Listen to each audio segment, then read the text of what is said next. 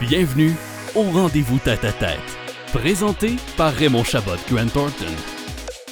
Dans ce tête-à-tête, M. Emilio Imbriglio, président et chef de la direction pour Raymond Chabot Grant Thornton, échange avec Mme Sophie Préjean, comédienne et présidente de l'Union des artistes, concernant les nouveaux paradigmes du milieu de la culture ainsi que le rôle que joue l'UDA face à ces nombreux défis. Bienvenue à ce rendez-vous tête à tête, une formule mise en place chez Raymond Chabot Grant Thornton pour répondre aux enjeux de l'heure et permettre d'avoir accès à des personnalités de haut calibre, donner leur point de vue, leur perspective sur des sujets qui nous interpellent tous. Nous avons le grand plaisir, mais le grand plaisir est pour moi le privilège d'accueillir Mme Sophie Préjean, comédienne et présidente de l'Union des artistes. Bonjour, bonjour tout le monde. Bonjour. Euh, Buongiorno, signor Emilio. Come stai? Sto benissimo, grazie, ma non credo che lo facciamo in italiano, vero? On ne le fera pas en italien. Ben non. Je commence avec quelques faits saillants du parcours de notre invitée, Sophie Bréjean. Elle est graduée de l'École nationale du théâtre du Canada en 1990. En plus d'être comédienne au cinéma, à la télévision, et de produire au théâtre. Elle est même animatrice ou a été animatrice à la radio. Donc, c'est tous les médias qu'on a avec nous. Pour moi, honnêtement, Sophie, c'est au-delà de ça.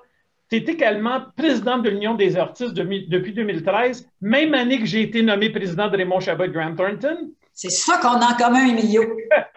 Une organisation qui représente 13 000 artistes dans quatre champs d'activité ou de pratique, les acteurs, des chanteurs, animateurs, danseurs, tous des secteurs fortement impactés en 2020 pour des raisons qu'on connaît. Évidemment, pour moi, ton rôle de présidente de l'UDA est vraiment très intéressant parce que Raymond Chabot, Grant Thornton, euh, on a plusieurs services. Ils sont dans le secteur des affaires, et vous êtes aussi une business. Tu représentes les intérêts des artistes francophones au Canada, de tout le Canada, pas juste les francophones du Québec, de tout le Canada, tant auprès des gouvernements que des producteurs et des diffuseurs. Mm-hmm. Sophie, tu es aussi très engagée socialement. En octobre 2020, euh, tu as lancé une fondation pour aider les, euh, autistes adultes à mieux s'intégrer euh, au travail et permettre du temps, aux euh, de, du temps de répit à leur famille. Et on aura l'occasion d'en parler tout à l'heure. Tu es vraiment une superwoman en passant. C'est un immense plaisir de t'accueillir, Sophie, pour ce tête-à-tête. On t'en remercie. Vous êtes près de 500 personnes branchées et on, on vous remercie euh, de nous accueillir dans vos foyers, hein, c'est une grande différence. On est chez vous euh, pendant que les enfants sont dans l'autre pièce où le chien et le chat euh, est à terre à côté. Donc, on est chez vous. On vous remercie de nous accueillir chez vous. Je vais commencer avec un peu le contexte, euh, contexte de pandémie. On en parle beaucoup. il y a amené son lot de défis et nous a projeté dans une toute nouvelle réalité. Personne, personne ne pouvait prévoir ça. Ce fut également une grande adaptation pour toutes les industries toutes les entreprises, sans aucune exception, et le milieu culturel a été vraiment frappé de plein fouet par la pandémie. Et j'inviterai Sophie à parler de cette, nouvelle réalité, ce que ça signifie pour la communauté artistique et comment toi, Sophie, personnellement, comment toi tu te sens là-dedans? C'est une excellente question. Et puis, je vois presque une année de, de, ma vie passée, là, euh, en images dans ma tête, depuis mars dernier, mars euh, passé. Bon, d'abord, ce qu'il faut dire, Emilio, là, c'est que le secteur de la culture, les loisirs et le spectacle, c'est le secteur le plus impacté par la pandémie, encore plus que l'hébergement et la restauration. Ben oui. Tout ça pour une seule chose, sauver du gouffre notre système de santé et la santé des Québécois en général. Alors, je considère maintenant, puis je regarde derrière moi presque un an, que nous avons été le grand sacrifice de la pandémie. C'est ça qu'il est, le secteur de la culture pour l'instant. Fait que forcément, quand on va sortir de ça, on va devoir collectivement, puis avec nos instances politiques, se poser la question suivante. Que sommes-nous devenus? et que, voulons-nous devenir dans l'avenir?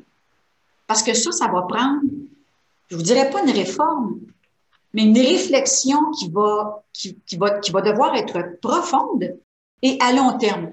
Ça va prendre une réflexion collective sur notre identité. Pourquoi? Il y a du monde à l'Union des artistes qui feront jamais ce métier-là, qui voulaient faire ça dans la vie puis qui le feront pas. Ils arrivent dans un secteur où tout est fermé, il n'y a aucun moyen de gagner leur vie, ils sont en train d'installer leur carrière. Ça ne sera probablement pas possible pour eux de passer au travail. Il y en a qui sont à l'Union des artistes, qui sont des artistes depuis 20 ans, qui vont devoir quitter le métier.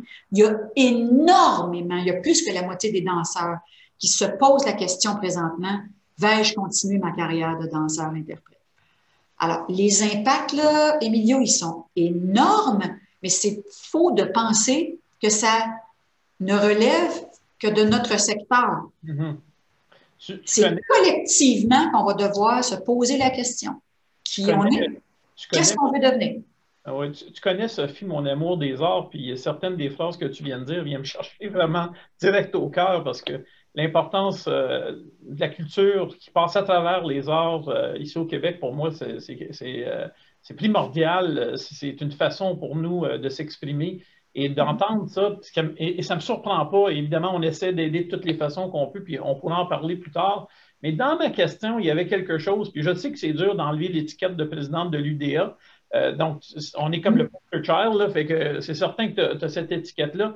Mais j'aimerais revenir un petit peu à toi, avant d'entrer dans les trois thèmes que j'avais établis, dont l'UDA, et on pourra se tourner là-dessus. Toi, personnellement, comment tu te sens?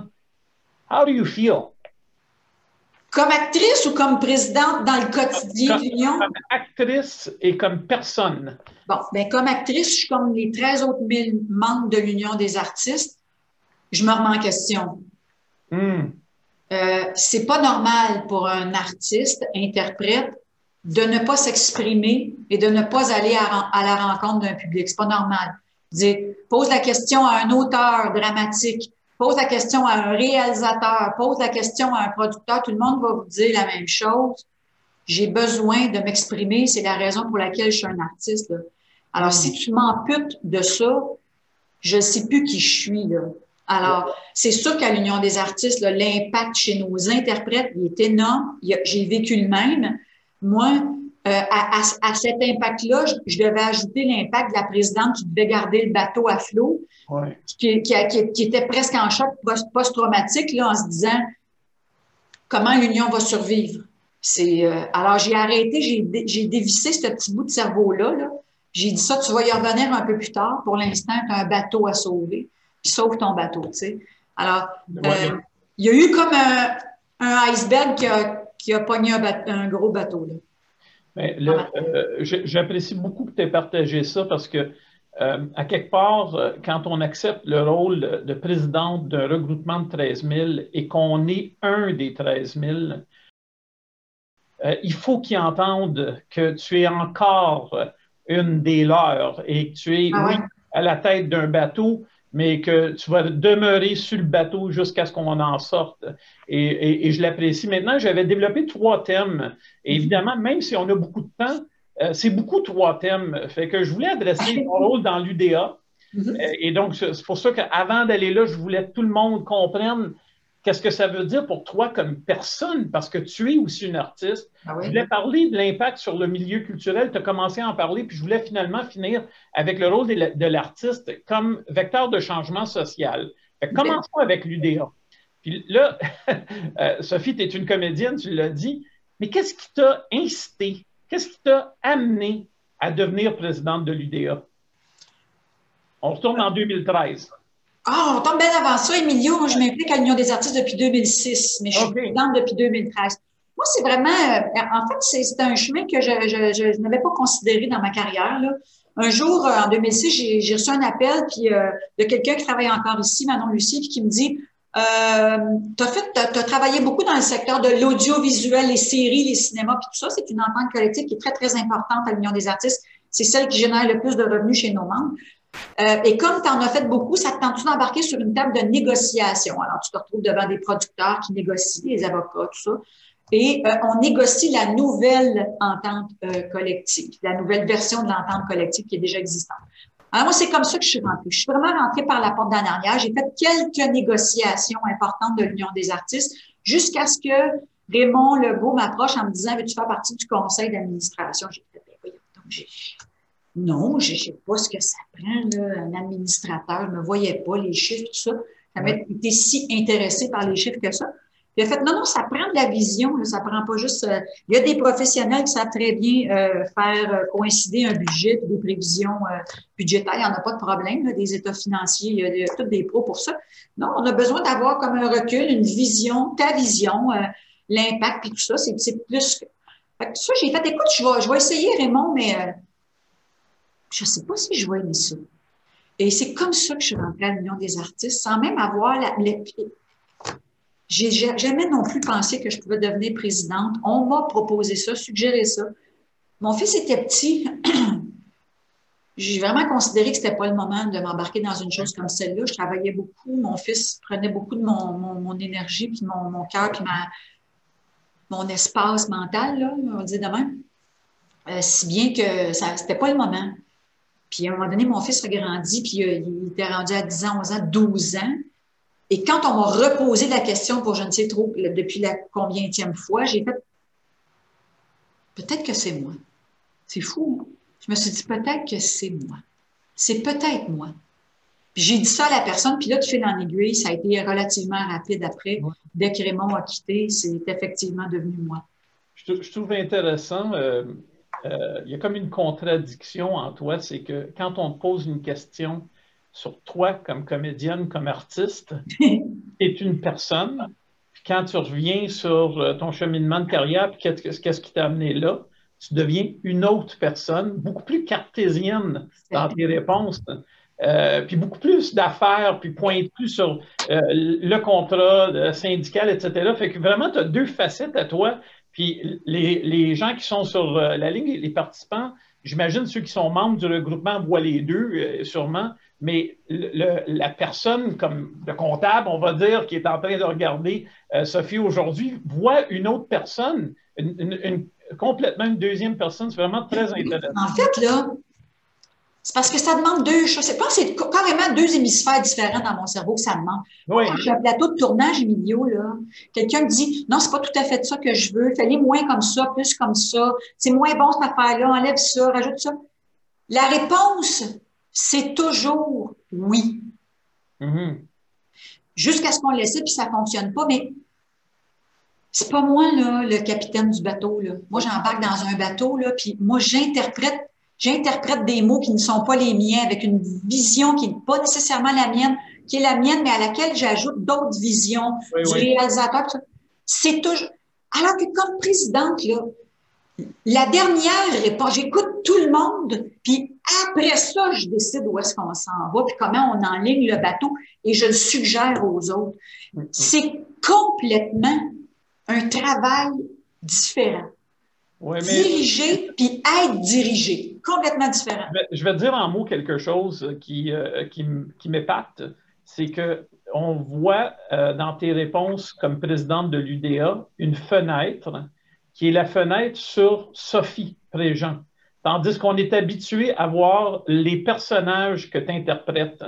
que c'est vraiment un beau moment pour moi de, pouvoir euh, partager ça avec toi. Maintenant, j'aimerais que tu nous transportes un petit peu dans ton quotidien à l'UDA. C'est quoi ça? Bon, on t'a parlé des, conventions syndicales. Euh, c'est une guilde presque comme dans l'ancien temps, les guildes. C'est ça, exactement. Mais c'est quoi que vous faites à l'UDA pour après ça rentrer dans le contexte actuel et nous amener sur comment vous avez soutenu les artistes, euh, soit avec des prises de position, soit avec des gestes concrets? Qu'est-ce que vous avez fait en 2020 puis maintenant en début de 2021? Bien, je vais commencer par mon quotidien, Milio. C'est euh, pendant la pandémie, euh, il y a eu j'ai pas travaillé comme comédienne. Je travaillais vraiment, je, j'étais à l'Union à tous les matins. D'abord, on a perdu la moitié, presque la moitié de nos effectifs au départ pour en récupérer un peu. On était 75 au début, on est devenu 40, on était moins que ça au début. On a récupéré certains employés. Alors, l'idée, en fait, c'était de maintenir le bateau à flot à deux fois moins d'effectifs puis deux fois moins d'employés. Je ne peux pas te dire, il y a des journées que je n'ai pas vues. Euh, c'était aussi rapidement créé un lien avec nos instances politiques parce que la santé publique, c'est pas ce que c'est être un chanteur lyrique ou un danseur. Euh, le quotidien euh, d'un interprète ou d'un doubleur, euh, c'est, je pense pas que le ministère de la Culture soit très au fait de ce genre de choses. Alors, rapidement, on a, on a dû établir des liens presque quotidiens, réguliers avec moi, là, Mme Reynaud, là, de la santé publique. Là, est-ce que c'était un, est-ce que c'était un réseau de contacts que tu avais déjà? Non. Tu as dû développer dans. Ah oui, hein? OK. Donc, c'est vraiment.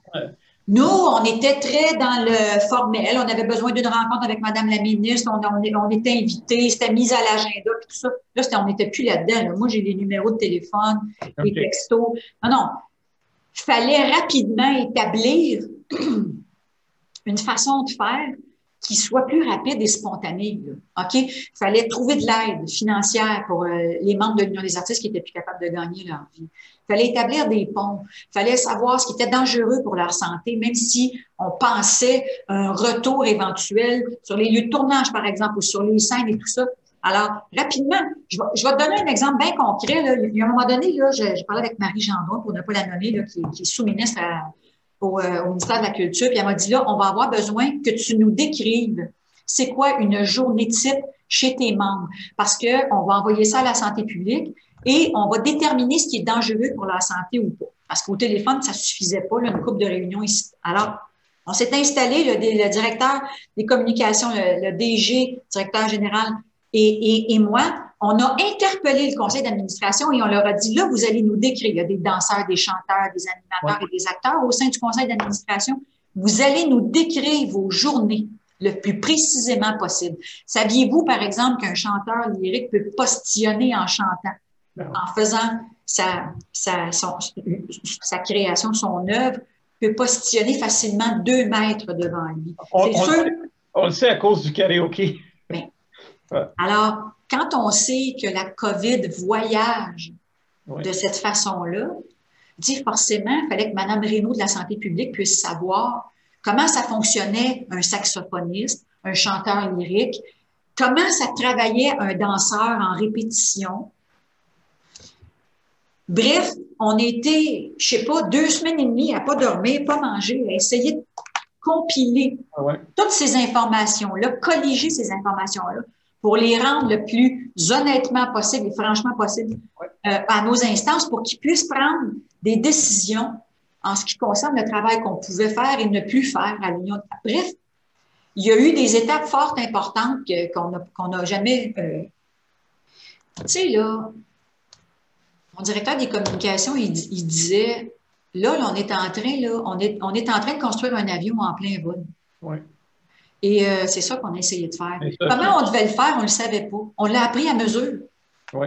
Sophie, ce que j'aime de ce que tu viens de dire, c'est que tu as transporté vraiment les gens euh, dans tes fonctions parce que vous n'êtes pas à 40 000 pieds d'altitude quand vous êtes en train de faire qu'est-ce qu'on fait dans une journée du, du, début à la fin pour mettre en place les mesures euh, euh, sanitaires nécessaires. Vous êtes dans le détail et c'est ce qu'il faut faire.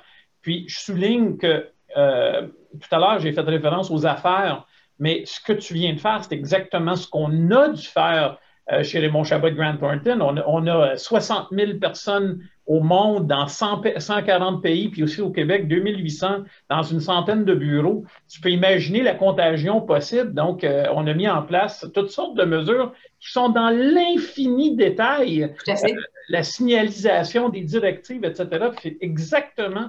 Puis je sais jusqu'à quel point c'est dur de choisir les priorités dans le moment parce que les priorités du mois de mars n'étaient pas les priorités Exactement. de, du mois de mai. Euh, non seulement ça, mais elles changent et elles oui. évoluent au jour le jour, les décisions. Alors, il faut s'ajuster constamment, une autre affaire qui n'est pas facile. Ça me tente, j'ai le goût de comparer quelque chose qui se ressemble dans nos CV. OK. Tu as la même réponse. Est-ce que tu aurais pu faire ce que tu as fait avec les mêmes instincts, les mêmes réflexes, la même rapidité, en 2013, s'il y avait eu pandémie puis que tu étais nouvelle présidente, versus en 2020 avec huit ans d'expérience? Toi? Non, impossible. fallait, il fallait vraiment connaître le détail de l'organisation. il y a un peu de chance dans la vie. Fait Ça t'arrive la première année, là, oh boy, je commence où? Exactement. Exactement. J'aurais. Est-ce que j'aurais évalué la chose de la même façon? Est-ce que j'aurais pas, je sais pas, tu sais. Là, j'avais comme 5-6 ans d'expérience, plus que ça, euh, sur, lesquels je me suis assise là, pour dire ça va bien aller. Absolument, absolument. Écoute, tu as parlé euh, de, de communication que tu as eu avec des intervenants, plusieurs intervenants. Puis moi, je veux dire, dans mon secteur d'activité, euh, on a vu une solidarité se créer, même entre concurrents, euh, par exemple la BDC, euh, les banques, Investissement Québec, les bureaux comme le nôtre, travailler ensemble comme ils n'ont jamais travaillé pour venir en aide euh, soit comment euh, euh, aller chercher l'aide gouvernementale, comment financer, leur, créer une résilience par les liquidités, etc. Ces genres de rapprochements-là, est-ce que tu les as vus dans ton secteur? est-ce, que, est-ce que vous avez des, des, alliances qui se sont formées qui n'étaient pas naturelles? Puis peux-tu peut-être nous en parler un peu? Ah oui, certainement. Bon, D'abord, je ne sais pas si les gens connaissent la, FNCC, la Fédération nationale des communications et de la culture. Ça représente les journalistes, les travailleurs culturels, etc. Je sais qu'il y a le syndicat de Radio-Canada aussi, qui est des techniciens de Radio-Canada qui est affilié à eux. Bref, c'est une, une branche, en fait, de la, CSN. OK. Ça faisait quelques années qu'ils disaient, écoutez, on pourrait peut-être collaborer ensemble. Ce qu'on avait fait de façon très, très, très, mais alors là, très ponctuelle, de loin. Puis à un moment donné, là, quand tu n'as plus d'effectifs à l'interne parce qu'il faut couper les dépenses, il n'y a plus de revenus à l'Union des artistes, là, tu te dis, là, il va falloir que je me trouve des outils qui sont euh, que j'ai pas là, qui, me manquent. Et euh, rapidement, Pascal Saint-Onge, la présidente et moi, on, a communiqué, elle et moi, puis on a fait, écoute, euh, ce qu'on remet depuis des années et des années, là, y aurait-tu moyen de le faire maintenant? Puis là, je suis allée vers mon comité de direction. J'ai dit, écoutez, je pense que serait une bonne idée de collaborer de façon plus étroite. Alors oui, depuis le début de la pandémie, Pascal et moi, remettons beaucoup de mémoires ensemble, soumettons beaucoup de suggestions, recommandations à nos instances politiques, sortons dans les médias aussi ensemble pour, pour faire valoir le point de vue des journalistes, artistes, travailleurs du, dans le secteur de, de la culture et les interprètes que nous représentons. Il y a des, alliances, qui sont tissées qui n'étaient pas nécessairement toujours naturelles. Des fois, même, on n'était pas à la même place ou euh, on se voyait comme concurrent, mais là, soudainement, c'était plus, c'est plus ça, c'est d'autres choses. Oui, puis je suis très contente. Je dois l'avouer, je suis très contente. On est plus fort ensemble que séparés. Fait que c'est une bonne idée d'avoir un message commun. Puis il est bien reçu aussi de la part de nos instants, je dois le dire, parce qu'ils nous le disent, c'est le fun que vous parliez d'une même voix. Ça va survivre après que tout le monde est vacciné et qu'on a passé à autre chose? Oui, hein? Absolument. Euh, ah tout à l'heure, tu as dit quelque chose, puis ça m'a fait penser à, ce qui se passe à télé dans les deux dernières semaines. Tu as parlé euh, des plateaux de tournage, des comédiennes, puis ce que vous avez vécu là-dessus, puis je ne peux pas m'empêcher de t'amener à un endroit, puis j'espère que je ne fais pas un malaise, parce que je veux t'amener au, au, beau malaise cette semaine, puis la semaine dernière, Martin et Matt, il, est sur toutes les entrevues possibles. Puis souvent, il y a une scène qui revient, c'est la scène où euh, sa mère dans l'émission est dans le lit, puis il y a un, mannequin par-dessus elle. Toutes des nouvelles façons de faire. Oui, oui. Est-ce que tu as vécu de ces choses-là? Oui. OK. Ben est-ce que l'Union des artistes a un mot à dire dans, dans, ça? Parce que dans les détails de votre quotidien que vous avez communiqué, il fallait prendre des mesures sanitaires, puis des bulles, puis je ne sais pas quoi d'autre. Son mot à dire, c'est-à-dire que le milieu, à partir du moment où les ententes collectives sont respectées, non, l'Union n'a plus son mot à dire. Il faut les faire dans les, dans les, faut les faire dans les règles de l'art, puis il faut, faut respecter les ententes collectives, tu sais. Mais c'est sûr que c'est tout ce qui s'est tourné en pandémie, là, si vous voyez deux artistes s'embrasser, là, ben forcément, il y a un petit, jeu, de caméra qui les a aidés, ou alors il y a quelqu'un qui a amené son chum là, ou sa blonde, là, forcément, parce que c'est pas possible. On a, si on veut respecter les, les règles sanitaires, ça n'existe pas. Donc, euh, mais, mais, mais pour faire du cinéma ou de la télévision, il n'y a nul besoin d'être un membre de l'Union des artistes, un membre actif. Vous pouvez très bien prendre un client dans le milieu de la. Si vous lui signez un contrat Union des artistes, tu sais, troisième rôle muet, deuxième rôle, premier rôle, il n'y a aucun problème. Il n'y a aucun problème. Puis il y a une, autre chose que tu as dit qui m'a vraiment beaucoup touché, puis qu'on ne réalise pas tellement parce qu'on n'est pas dans vos souliers, c'est le besoin du public. Euh, quand on fait des. Euh, on est sur scène, euh, on est au théâtre, on a le besoin du public. Là, il n'y a pas de public. Mais j'aimerais aller vers des préoccupations que j'ai même pour mes propres employés vis-à-vis de la santé mentale, la solitude aussi. Euh, être seul, mais être capable d'aller au restaurant ou prendre un, verre avec un, ami, c'est une chose, mais être seul, seul, seul, c'est autre chose. Est-ce que c'est euh, encore plus prononcé euh, à l'Union des artistes? Puis qu'est-ce que vous faites dans, ce contexte-là? Dans le secteur de l'audiovisuel, ne pas avoir la réponse instantanée du public, c'est normal. Tu sais, enregistres, c'est monté, après ça, c'est diffusé, puis là, tu as une réponse. Oui. Fait que ça fait partie de l'ordre des choses. Mais pour euh, tout le secteur des arts de la scène, des arts vivants, ne pas avoir cette rencontre-là, c'est ne pas exister ensemble. C'est ne mm. pas pouvoir œuvrer. La chose qui a, qui a, qui a perduré, c'est la possibilité de continuer de répéter, continuer de créer, continuer d'avoir des réchauffements, des entraînements pour les danseurs, puis tout ça. Ça, je ne sais pas si Mme Roy s'en est aperçue, mais le jour où elle a dit oui, les répétitions peuvent avoir lieu, pas devant le public, évidemment. Tu sais, ce qui avait peur, en fait, c'était, c'était justement c'était la rencontre avec le public. C'était, c'était 250 personnes, 300, 800 personnes dans une salle. Ça, ça a été interdit, mais l'idée de pouvoir continuer de réchauffer la machine, l'outil, là, ça, c'est extraordinaire. Puis, tu sais, on ne se le cachera pas, mais toutes les, possibilités sur le numérique, ça a aussi beaucoup aidé. Oui. Et ça, je te l'ai déjà dit. Ça n'équivaut pas à une rencontre avec le public, mais ça fait en sorte que toi, comme artiste, tu peux encore être vu, tu peux encore t'exprimer, puis surtout gagner ta vie, parce qu'il y a eu beaucoup de sous qui ont été injectés dans tout le numérique. Hein. C'est ce qu'elle disait, Mme Roy, réinventez-vous, au lieu de le faire dans une salle, faites, des captations numériques, puis ayez la, puis on va, on va respecter les ententes, on va respecter les contrats, vous allez pouvoir gagner, avoir au moins un, petit gagne-pain qui est pas énorme, mais qui vous aide au moins à passer à travers la pandémie. Alors, ce sont des mesures qui ont fait en sorte que les gens peuvent s'en sortir, mais tu sais, on a fait un, sondage dernièrement, puis on n'a pas encore compilé les informations sur euh, la, détresse psychologique des artistes. J'ai très, très hâte de savoir quelles sont les conséquences de chez nos artistes. J'ai très hâte. Euh, il y a une phrase que tu as dite qui euh, m'a beaucoup marqué, puis je l'ai comme vécu un peu hier. C'est, tu as dit quasiment exister ou ne pas exister là, pour un artiste, c'est qu'on n'existe pas si on n'a pas cette occasion-là. Puis là, bon, d'être capable de faire des pratiques, ça nous fait exister un peu plus. Je comprends ça. Et euh, ça donne, euh, pour les fêtes, euh, on a voulu chez Raymond Chabot Grant Thornton offrir quelque chose de québécois à tous nos employés et leurs familles. Ça ne savaient pas trop quoi faire. Puis on a demandé à Fred Pellerin s'il enregistrait une histoire mais une histoire qui était bâtie sur Raymond Chabot Grant Thornton. il l'a fait. Fait que je l'ai appelé hier pour le remercier.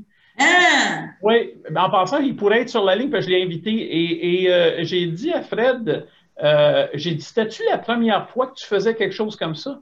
Puis à ma grande surprise, il m'a dit oui, j'avais jamais fait ça. Il dit, on n'est pas, on a besoin d'un public. Il dit, tu peux-tu ah! comprendre que là, là je, je comptais à personne. Puis là, j'y ai dit que c'était pas personne. C'était 2800 personnes qui l'ont regardé, puis on ne sait pas combien en total parce que c'était offert à eux et à leur famille, fait qu'avec les enfants, etc.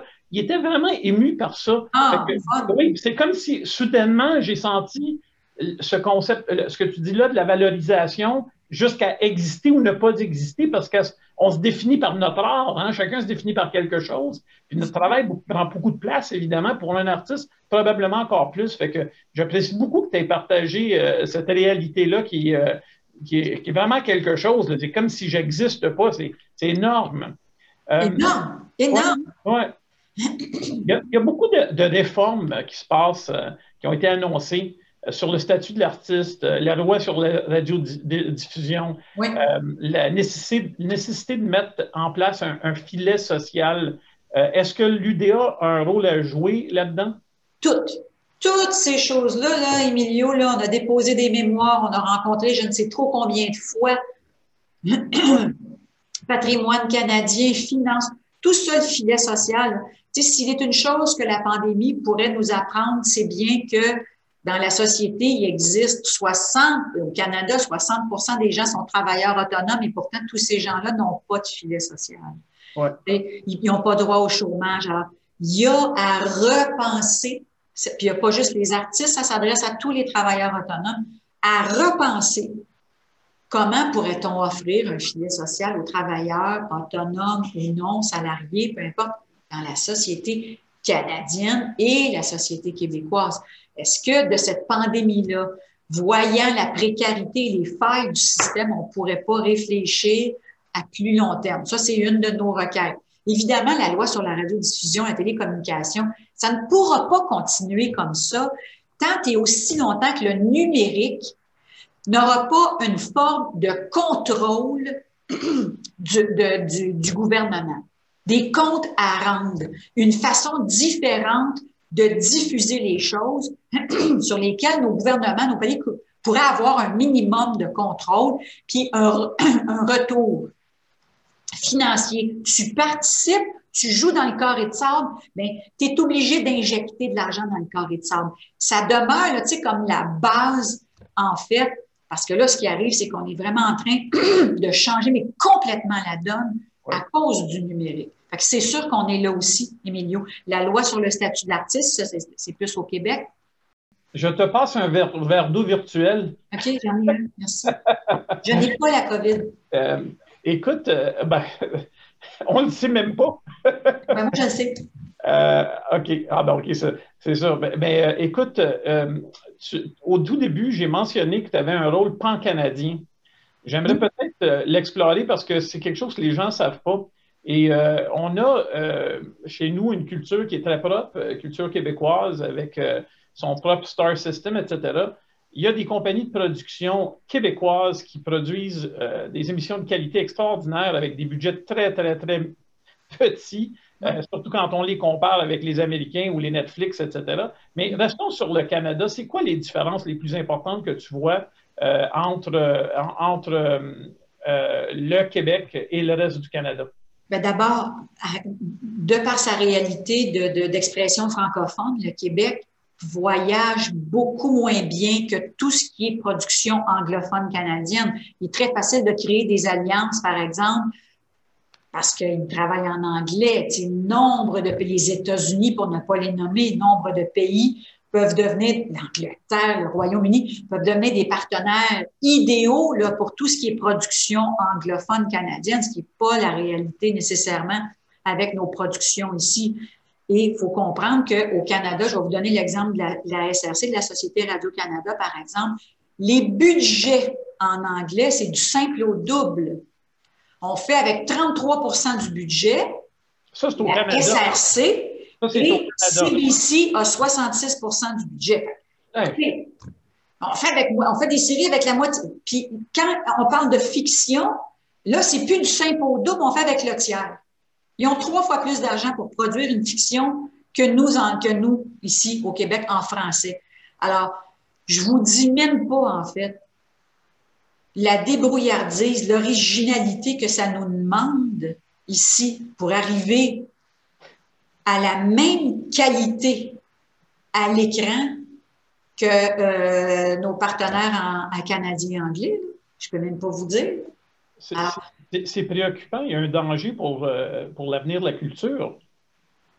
Mais ça, a toujours été comme ça. Les budgets, ça a toujours été comme ça parce que ce qu'on nous dit, en fait, c'est qu'on représente à peu près 24% de la population, mais qu'on a 33% du budget. C'est sûr que quand tu arrives avec un argument comme ça, tu peux rien rajouter. Mais il faudrait quand même, si on prend les choses avec un poids de recul, il faudrait quand même qu'on m'explique comment ça se fait que moi, parce que je joue en français, il faut qu'on fasse avec le tiers du budget avec lesquels les anglophones travaillent. Je veux en soi, ça n'a pas lieu d'être, mais, mais, mais c'est comme ça. Est-ce que, est que, le marché de la francophonie mondiale pourrait être une euh, solution?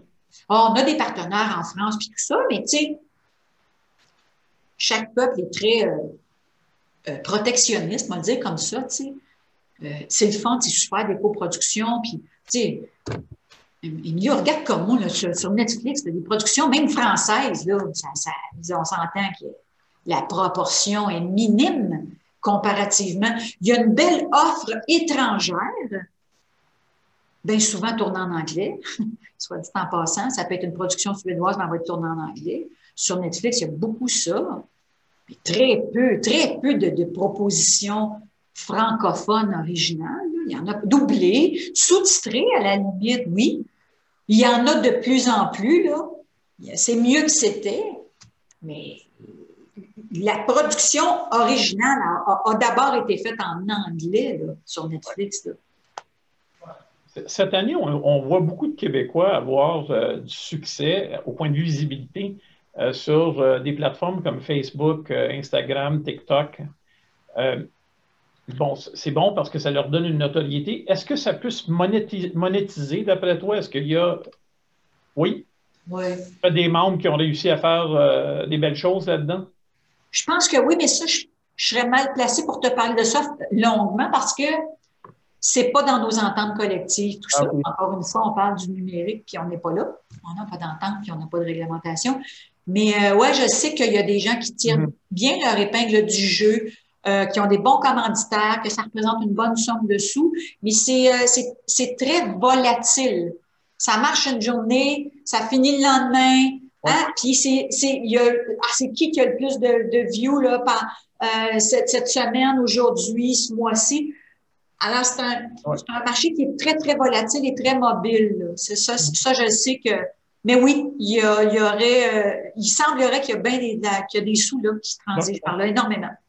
Peut-être qu'un jour, vous allez trouver une façon de pouvoir euh, euh les avoir comme euh, membres ou même avoir une réglementation qui va vous permettre de le faire.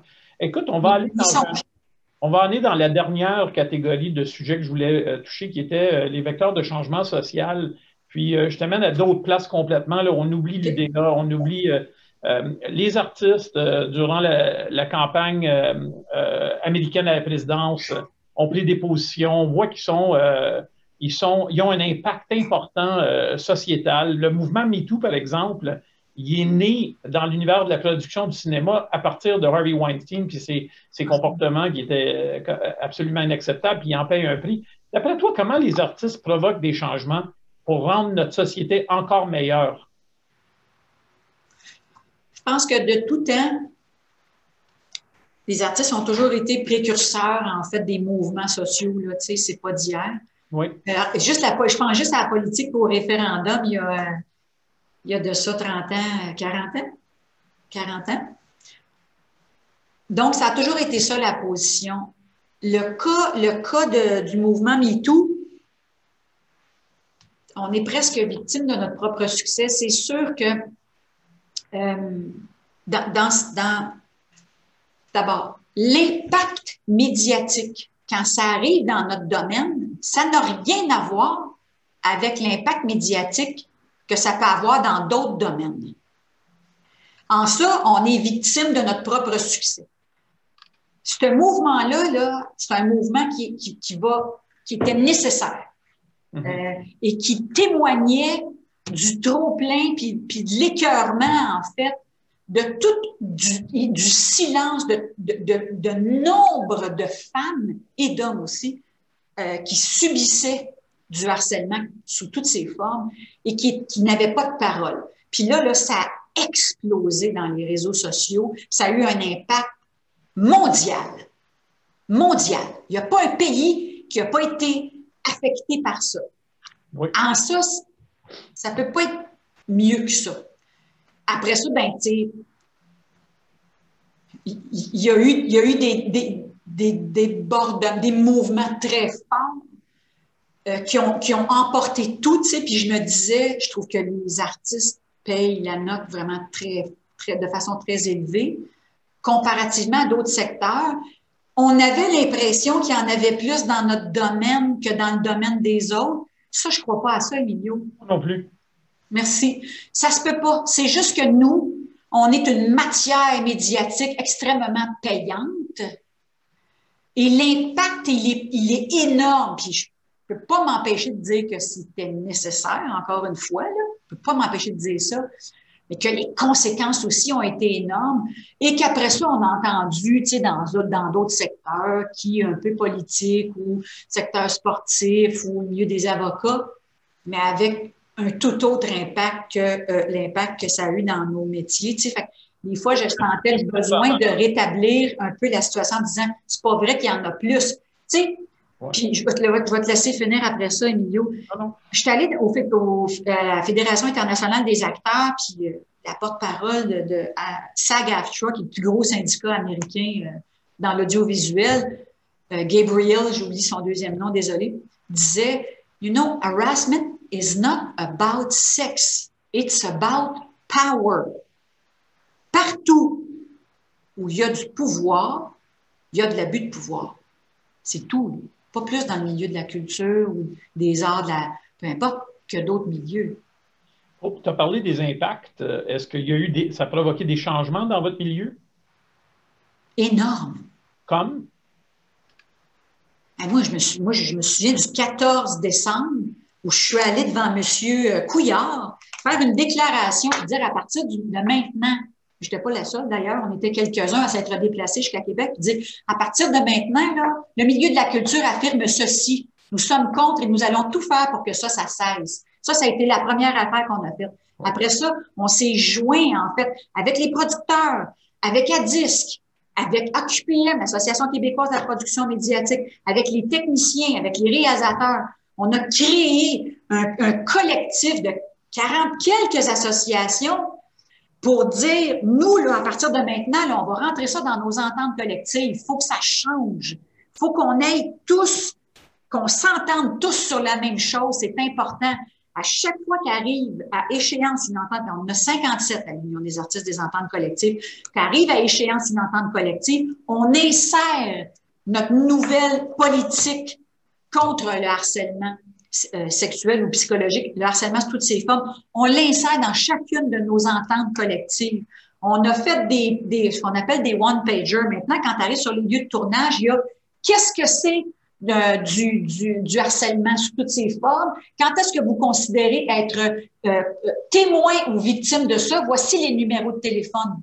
On a aussi créé, à l'Union des artistes, puis avec la collaboration des autres ententes, des autres associations, on appelait ça au départ un guichet unique, un espace où n'importe qui qui travaille dans le secteur de la culture peut appeler puis peut avoir de l'aide, de l'information, un suivi, du support, de la discrétion. Parce qu'on se rendait compte que les gens n'étaient pas nécessairement toujours confortables à téléphoner à, leur syndicat. Pourquoi? Parce que la seule, la pointe qu'on a, nous, c'est à travers les griefs. Ben, un grief, il faut que ça, ça, s'adresse directement à un producteur. C'est pas tout le monde qui est à l'aise. Comment faire pour que ces gens-là, ou alors ceux qui ont qui, font pas partie d'aucune association ou aucun syndicat, comment on fait pour qu'ils ne se qu'ils ne se sentent pas isolés? Le pire ennemi qu'on avait dans notre secteur, c'est l'isolement puis le fait que les gens soient des travailleurs autonomes et qu'ils aient l'impression que s'ils dénoncent ou qu'ils signalent que qui payent de leur carrière. Alors, on a créé l'aparté, une, une entité qui existe maintenant, qui est complètement prise en charge par le gouvernement, payée avec la collaboration de Jury Pop puis de nos associations. Tout le monde du secteur de la culture peut faire affaire avec l'aparté en toute discrétion. Fait que, tout ça, ça n'existait pas, Emilio. Maintenant, ça existe. J'ai touché une corde euh, où tu as de la détermination, de la passion, euh, euh, de la vision, puis tu sais où ce que tu t'en vas. Puis j'apprécie beaucoup que tu nous aies transporté dans, dans ta façon de penser. ainsi que certains des commentaires qui ont été amenés par des Américains, par exemple, quand tu dis harassment about power, c'est vraiment vrai. Parce que, puis après ça, de demander à quelqu'un de faire un grief contre justement ceux qui ont du power, c'est sûr que c'est intimidant, c'est très difficile. Euh, peut-être un autre sujet qui est un de tes chevaux de bataille, parce que là, c'est euh, la diversité. Puis c'est pas juste la diversité vis-à-vis des genres. Euh, on a vu dans le Bye Bye, par exemple, cette année, un sketch extraordinaire. vraiment, ah, ah, c'est le fun de rire de soi-même, mais ah, dans ces affaires-là. Et puis, j'aimerais peut-être que tu me parles de comment se porte la diversité dans, le, dans le milieu, Puis peut-être aussi nous parler des avancées de, des différentes sous-représentations qui existaient dans le passé, si ça va un peu mieux. Ben, moi, quand je suis rentrée à l'Union des artistes, j'avais, j'avais eu une, une, entrevue avec un journaliste de la presse. Euh, puis j'avais dit tout le bonnement, à toute ma grande naïveté puis ma grandeur, moi, je considère que la télé québécoise est 10 ans en retard sur la télé euh, canadienne anglaise et 15 ans sur la télé américaine parce qu'il n'y a pas de diversité à l'écran. Puis là, je ne le savais pas, mais j'ai juste fait... C'est ça que j'ai senti que j'ai fait ce jour-là. Et c'est devenu probablement, tu as raison de le dire, un des, de mes plus grands un cheval de bataille à l'Union des artistes. Entre le début de mon mandat puis maintenant, c'est le jour et la nuit. Aujourd'hui, les artistes, membres de l'Union des artistes issus de la diversité, ne se cachent plus, sont plus gênés de le dire. Avant, on pouvait même pas savoir combien on en avait, qui ils étaient. On pouvait même pas les sonder. Aujourd'hui, on sait combien ils sont. On sait qui ils sont. Je les sens beaucoup plus fiers. Je sens qu'il y a un espace pour eux. Tout n'est pas gagné. Il reste encore beaucoup de travail, surtout pour les gros rôles, les premiers rôles, les rôles si aimés du public. Là, il reste encore beaucoup de travail à faire, mais il y a beaucoup de travail qui a été fait. Je te dirais que maintenant, on s'attaque, on a un comité, nous autres, à l'interne à l'Union des artistes qui s'appelle le comité Mosaïque, on est en train de s'attaquer à la deuxième phase du, problème, puis on est pas mal précurseur, parce que la première n'est pas tout à fait encore gagnée, mais nous autres, on est déjà en train de travailler sur la deuxième, qui est en fait, parce qu'il y a, toutes sortes de diversités. Emilio, il y a la diversité visible à l'écran que tu vois. Elle, est, elle, est, elle a une couleur. Je suis un peu bête. C'est, réducteur de dire comme ça, mais c'est un peu ça. Il y a la, il y a la diversité audible. Et celle-là, c'est ceux qui sont nouvellement arrivés euh, au Québec, au Canada, qui parlent français avec un accent. Donc, ce sont des immigrants de première, des fois deuxième génération, mais la plus, plus souvent qu'autrement première génération, eux, il n'y a pas beaucoup de place encore pour eux à la télévision. On les voit pas puis on les entend pas. On a un petit peu de mal ici au Québec à, à considérer qu'un accent, autrement que celui du lac Saint-Jean, des îles de la Madeleine ou de Montréal, puisse être un accent québécois. Faut, faut s'habituer. Ben, mes, parents euh, sont arrivés en 1957, ça fait maintenant plus de 60 ans. Euh, évidemment, ils ont eu un accent toute leur vie, malgré qu'ils parlent très bien le français, c'est certain. Euh, écoute, je ne peux pas ne pas toucher un sujet qui, qui est très important. Il faut que je t'amène là, puis je sais que tu as accepté, fait que je ne m'en vais pas dans une place où tu ne veux pas aller on, te voit comme comédienne, on te connaît comme président de l'Union des artistes, mais tu as aussi lancé la Fondation pour les enfants autistes. Et euh, ton garçon, euh, Mathis, qui vient d'avoir 18, 18 ans, je crois. 19. 19, imagine. Parle-nous de ton engagement auprès de cette fondation. En fait, euh, on trouvait que, tu sais, après la post-majorité, donc après 18 ans, c'était plus difficile d'avoir des services, continuer la scolarité. Ils ont droit à quelques années encore, mais on avait envie de, contribuer en fait au bien-être de ces jeunes adultes-là, à, la poursuite de leur évolution comme individu. Tu sais, c'est pas parce que tu n'es pas capable d'aller au cégep ou à l'université que tu n'es plus capable d'apprendre à la hauteur de tes capacités. Euh, puis il y en a des services, on n'est pas en train de réinventer le monde. Là. Je ne veux pas que les gens pensent qu'on est en train de dire qu'il n'y a rien. Ce n'est pas vrai. Il y a des choses. C'est plus difficile, c'est plus long, les listes d'attente sont longues. Alors, Charles et moi, on avait, on avait, ça nous tenait à cœur, en fait, de mettre l'épaule à la roue puis de dire, si on pouvait aller chercher de l'argent, débloquer des fonds, faire en sorte que ce soit plus rapide pour les familles, d'avoir du répit, d'avoir une continuité post-scolaire. Tu sais, c'est tout ça qu'on voulait, qu'on on sentait qu'il y avait... Parce que quand, là, quand on a su, quand mon fils avait deux ans, il y a un choc, que ça prend des années sans remettre, puis on dirait que après la majorité, arrive le deuxième choc de faire OK, il est supposé d'être autonome, puis il n'est pas autonome. Là, c'est comme le ressac, en fait, du, la première, du premier choc qui arrive, puis la machine repart pour trouver des services, pour, l'encadrer, pour trouver quelque chose qui, soit à sa mesure, qui lui ressemble, qui soit bien adapté. Ça coûte cher. Non, non, non, il n'y a pas de service, il y a moins d'effectifs. C'est tout ça, en fait, qu'on voulait on voulait faire notre propre contribution, que on s'est dit la meilleure façon de le faire, c'est encore de créer notre propre fondation qui, qui va bien. C'est sûr que partir, on s'entend-tu partir d'une fondation en période de pandémie, bonne chance? Hmm. Mais on l'a fait, puis euh, ça va bien. Et ça, bon partenaire, oui. Ben, ça intéresse les gens.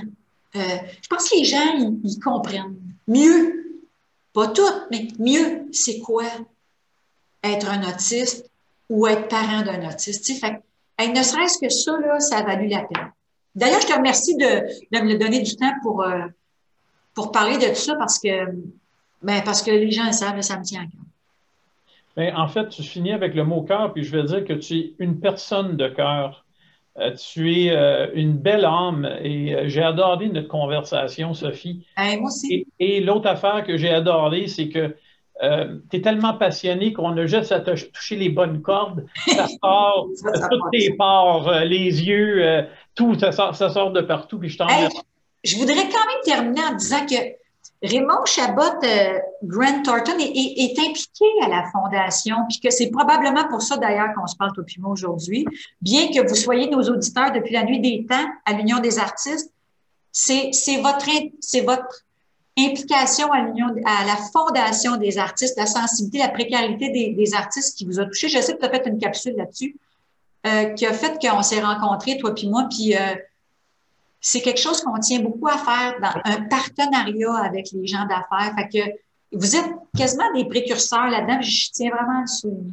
Ben, je te remercie. Je te remercie au nom de tout le monde chez Raymond Chabot Grant Thornton. Je te pose une dernière question. Vas-y. C'est ma question classique que je pose à la fin de toutes les rencontres tête à tête. C'est on, se projette, on se projette dans 10-15 ans.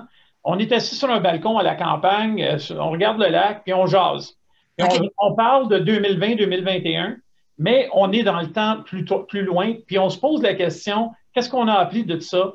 Qu'est-ce qui est resté dans ton secteur d'activité? Donc, on, on, a saisi des opportunités qui ont changé euh, de façon importante la façon dont ton secteur continue à opérer. Euh, il y a le numérique, tu as parlé tout à l'heure. Peut-être que tu vas trouver une façon de, le réglementer au point de vue. Euh, Exactement. ou peu importe. Bon, d'abord, on va être vieux, toi et moi, à ce moment-là. Moi, je vais, je vais, être dans 70. En tout cas, bref, on n'est pas obligé d'aller là. Mais j'espère que le numérique va être réglé, euh, j'espère parce que je pense que notre survie va passer par là. J'espère aussi que la pérennité d'un filet social pour les artistes et les travailleurs autonomes de tout le Canada, j'espère que ça va être, comme on dit dans notre langage, piton crochet, on va avoir réglé, on va avoir réglé ça. Ce serait une bien belle chose. J'espère qu'il va y avoir, parce que je sais que les prochaines années vont être fatidiques à l'Union des artistes. Beaucoup de membres vont quitter l'Union, vont faire autre chose. J'espère qu'on va retrouver, euh, si ce n'est pas ces membres-là, d'autres membres qui vont, qui vont avoir envie de contribuer à l'identité artistique, culturelle du Québec. Je l'espère infiniment, parce que je sais que les prochaines années vont être difficiles. J'imagine que dans 15 ans, j'espère ça va être de l'histoire ancienne. Mais je sais qu'on va avoir changé. Je sais qu'on va avoir évolué comme, comme, comme société, mais aussi comme culture. Ça, je le sais. Il y a trois questions sur le même sujet. C'est l'évolution de l'artiste dans le milieu numérique. Euh, il y en a une qui fait référence euh, à, euh, à, comment les musées sont tournés vers le numérique sur le web. Et pour rentabiliser un peu leur organisme, est-ce qu'on est capable d'aller là? Il y en a une autre qui est euh, comment croyez-vous qu'il est possible d'établir une relation entre l'artiste sur scène et le public lors de diffusion numérique? On, aborderait trois questions avec celle-là. Vas-y sur le numérique. En fait, il n'y a rien qui va pouvoir remplacer une rencontre live, spontanée, dans une pièce de théâtre, au TNN, à Jean Duceppe, à la Place des Arts, à l'Opéra de Montréal, ça ne se remplacera pas par le numérique. C'est impossible. La rencontre n'a pas lieu. Il peut y avoir une réponse à plus long terme. J'ai aimé ça, je l'ai vu, tatinana. Mais on n'est pas dans la spontanéité. Une pièce de théâtre, un opéra, ce soir-là, ça existait, j'étais assis dans la salle. Ça n'existe plus après. Ça, là, cet événement-là qu'on fait ensemble, public et scène, ça a besoin de vivre, ça a besoin d'exister. Il n'y a rien qui va remplacer ça. Il y a des mesures palliatives, il y a des choses qu'on peut apporter comme complément. Le numérique est parfait pour ça. Ça existe une œuvre numérique aussi. Je suis pas en train de dégrader l'œuvre numérique. Je suis en train de vous dire que ça ne remplacera jamais les arts vivants, les arts de la Sainte. C'est impossible. Euh, les musées, oui, bonne idée, bonne idée. Je ne représente pas les musées. Donc, euh, je sais que le Louvre, par exemple, se visite, mais c'est sûr que vous pouvez bien visiter le Louvre ou le, jardin des, Tuileries à Paris. Je peux juste vous dire une chose. Le jour, le jour que vous allez arriver devant un inféa pour vrai, là, vous allez pogner quelque chose. Exactement. Mais premièrement, j'ai trouvé ça délicieux. On va commencer. C'est bien fun. deuxièmement, euh, en résumé, tu es une personne passionnée. on l'a senti. On comprend mieux pourquoi tu fais autant d'affaires euh, il y avait quatre personnes dans toi et euh, ta passion, euh, une personne, une âme de cœur, c'est tellement évident. On te remercie d'avoir participé. On vous remercie. À la prochaine. Salut. Bye bye. Bye bye. Je t'embrasse très fort. Merci pour tout. Bye bye. Bye bye.